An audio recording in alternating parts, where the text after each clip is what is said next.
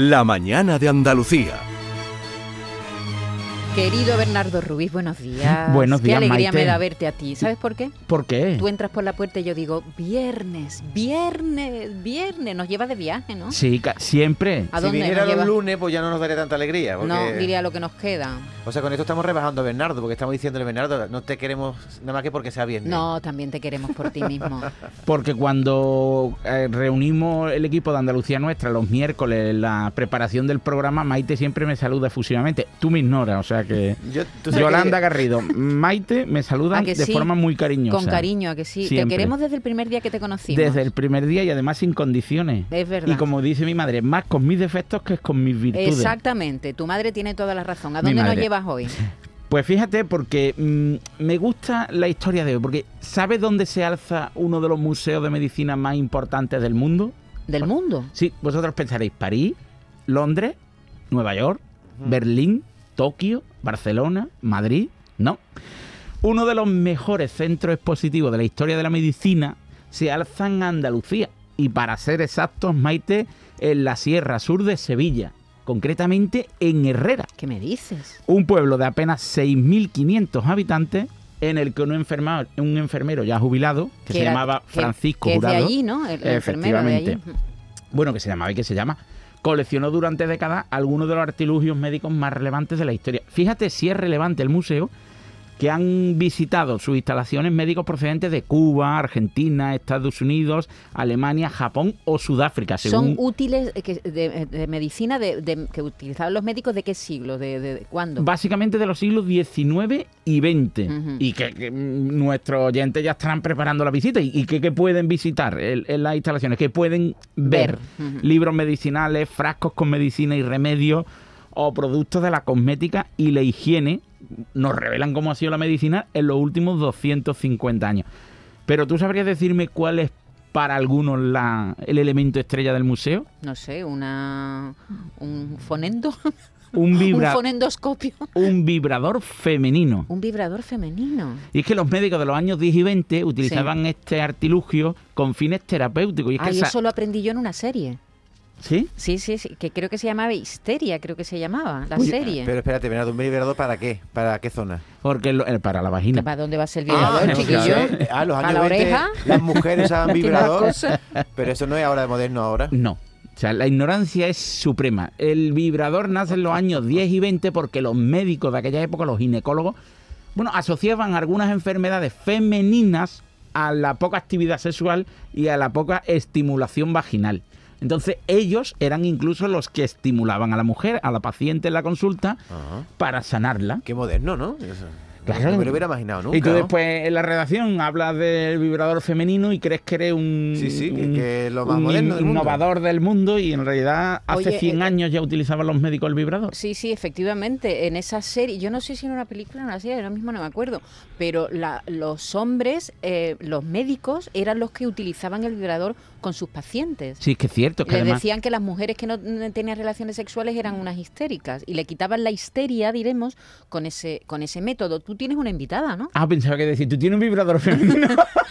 Te lo Hombre, juro que Un sí. satisfier, Yo- tú tienes un Oye, no, yo no dudo que lo tengas. Yo lo tengo uno en la mesita de noche y no pasa nada por decirlo. No, ¿Tú tienes un vibrador, pero femenino? Claro, ¿para qué va a ser? ¿Y tú para qué quieres un vibrador femenino si tú eres un machote? Pues para yo jugar con, eh, con mi señora, ¿no? Ah, vale, vale, vale. ¿Tú Menos no mal que tienes? no- ¿Tú no tienes, Maite? Menos, Ah, ma- oye, de menos mal verdad, que los niños yo no sé si tu la escuela. señora, ¿eh? tu señora le gusta que tú cuentes esas cosas por la radio. No está escuchando. Eh, Pero no, normal Pero- no que un día contar que ella, ella también lo usa. Tú aquí en esta mesa hay mucha gente que usa el, el a mí no me Satisfyer. preguntes esas cosas. A ti no te- A mí no me Es preguntes ordinario, Maite es una señora. Muy fina. Maite Venga, tu invitada que se va a escandalizar. No, no se escandaliza. Se llama Inma Borrego y es conservadora del Museo de la Higiene y la Salud en la Historia, que es así como se llama este genial museo que animamos a visitar de Herrera. Hola, ¿qué tal? Buenos días. Hola, buenos días. ¿Qué tal? La gente so- seguro que se sorprende cuando ve el vibrador, ¿no? En los que visitan el museo.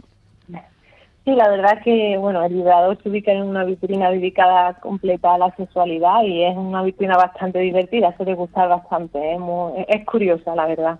Eh, eh, ¿Dónde he visto yo? ¿En qué museo así importante he visto los artilugios que usaban? Pero en Egipto, en la prehistoria, se usaban también eh, artilugios alucinantes para la vagina, ¿eh? que Sí, dan como miedo. ¿eh? Sí, además, por ejemplo, eh, algunos, in- incluso Isma, lógicamente, conocerá, porque el museo también habla de, de cuestiones relativas a, a la antropología, eh, algunas civilizaciones antiguas abrían el cráneo de los enfermos de dolores de cabeza permanentes para sanarlos. Claro, la trepanación famosa, Claro. aquella, Si no el egipcio, la novela lo cuenta muy bien.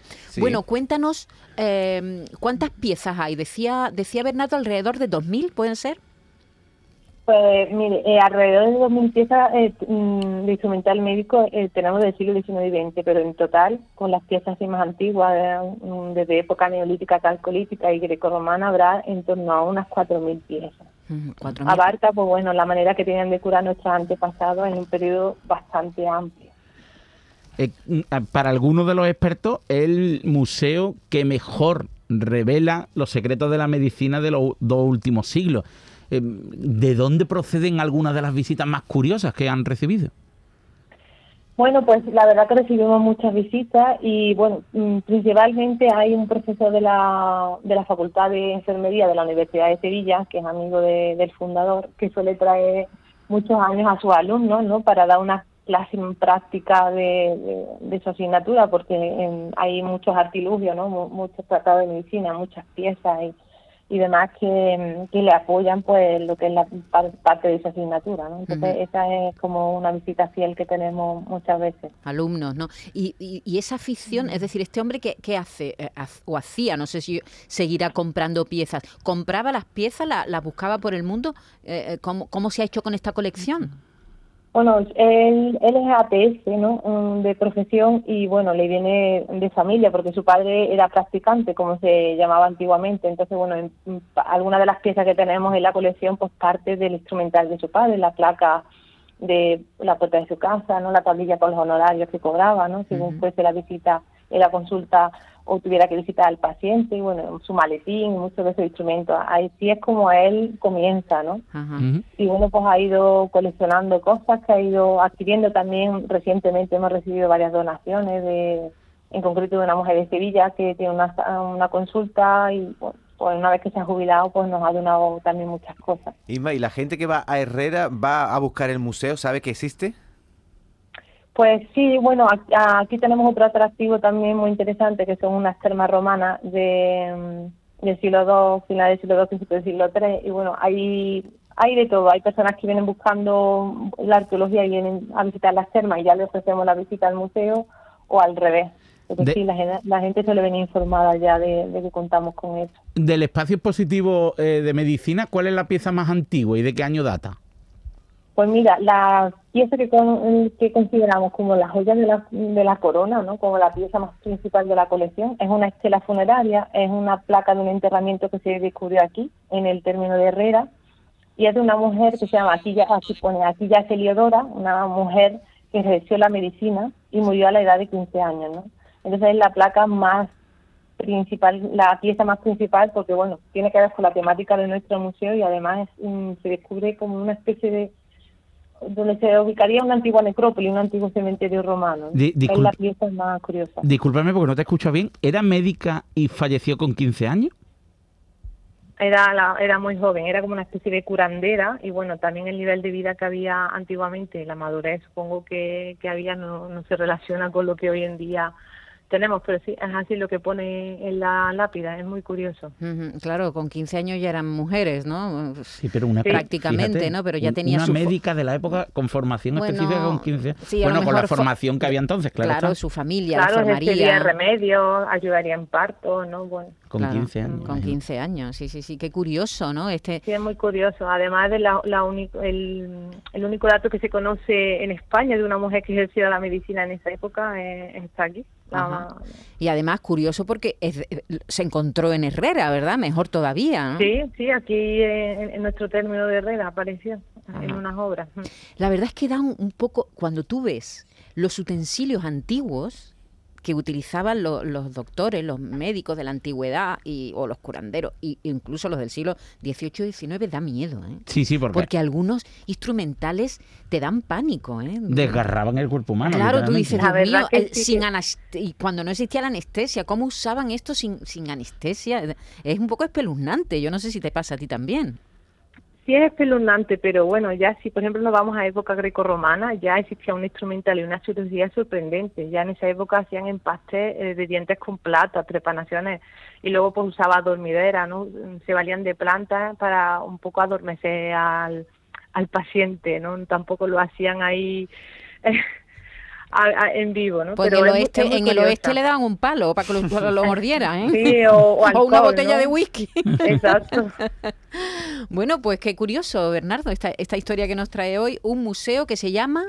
El Museo de la Higiene y la Salud en la Historia de Herrera, Sevilla. Ajá, muy bien, pues ya lo Sí, saben. porque Sí, sí, sí, cuenta. abarca, bueno, pues productos de cosmética, de higiene, ¿no? La parte de sexualidad y, bueno, luego tratado de medicina, medicamentos para todo tipo de enfermedades, eh, instrumental.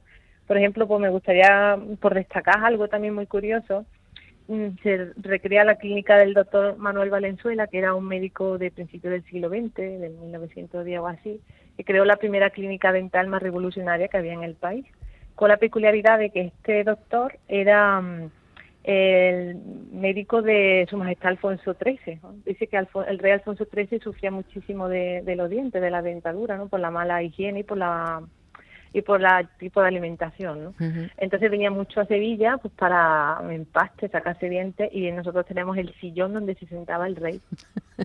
Mira, eso- qué, qué curioso, ¿eh? Qué curioso. curioso. Es un museo muy curioso, la gente lo disfruta mucho porque además las visitas siempre son guiadas y bueno, pues al aportar información, curiosidades, la verdad que gusta bastante. Ajá.